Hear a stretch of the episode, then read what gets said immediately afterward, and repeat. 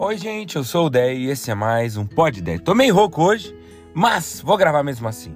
Bíblia diz que um dia alguns amigos trazem até Jesus um paralítico numa maca, na intuição de que Jesus o curasse. Eles fazem um baita paranauê, eles passam pela multidão, eles descem o cara pelo teto e quando finalmente conseguem colocar o cidadão diante de Jesus, diante do Messias, Jesus olha para ele e diz: Filho, os seus pecados estão perdoados. E você pensa, que? Que papo é esse, Jesus? Perdão é bom demais, mas ele quer andar. Só que Jesus sabia, obviamente, o que estava fazendo e ele estava aproveitando a situação para mostrar mais de si do seu papel. Porque na hora que ele diz isso, seus pecados estão perdoados, os religiosos que estavam perto ficam totalmente escandalizados. Eles pensam: quem esse cara tá achando que é? Blasfêmia, só Deus pode perdoar pecados. Daí Jesus olha para esses religiosos e faz algo muito inteligente. Ele disse assim: Eu sei o que vocês estão pensando. Vocês estão achando que eu sou maluco, que eu não tenho essa autoridade, que eu não tenho esse poder de perdoar pecados. Daí vem a lógica genial de Jesus. Jesus diz: O que é mais fácil?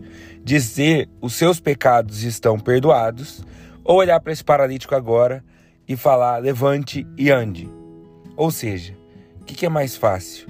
Uma simples frase ou fazer um milagre que só é possível fazer se o próprio Deus intervir ou se eu for o próprio Deus?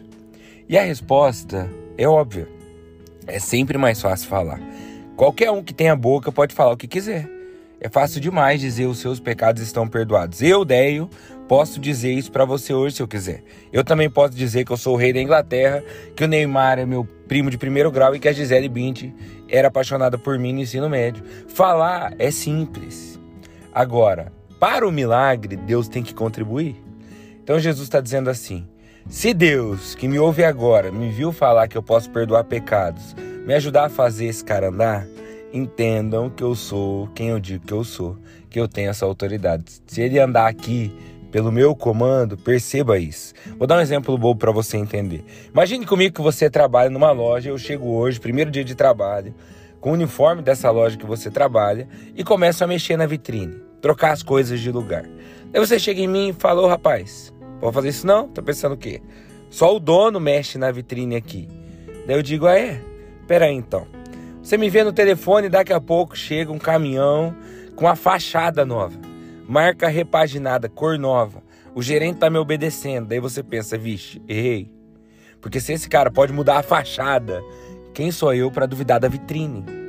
Entende o que eu quero dizer? Tô tentando mostrar que Jesus fez o mais difícil, humanamente falando, que era curar o cidadão, para provar que o mais simples era verdade o poder que ele tinha para perdoar os pecados de todos nós. E às vezes você vai ter que fazer isso na sua vida. Parar de exigir que as pessoas te deem credibilidade e acreditem no que você está dizendo e começar a provar o seu ponto com atitudes naquilo que é complexo e mais difícil. Pô, nove anos de casamento e você vai ter que sair no meio do seu trabalho, num dia apertado, gastar um dinheiro que você não pretendia, só porque é dia dos namorados? Ela já não sabe que você a ama? Precisa desse rolê todo? Precisa. Não é só dizer. Porque é justamente. Desculpa. É justamente fazendo o mais difícil que você ganha credibilidade naquilo que diz. Gente imatura acha que o outro tem que acreditar, quer exigir credibilidade. Gente madura sabe que credibilidade não se exige, se constrói.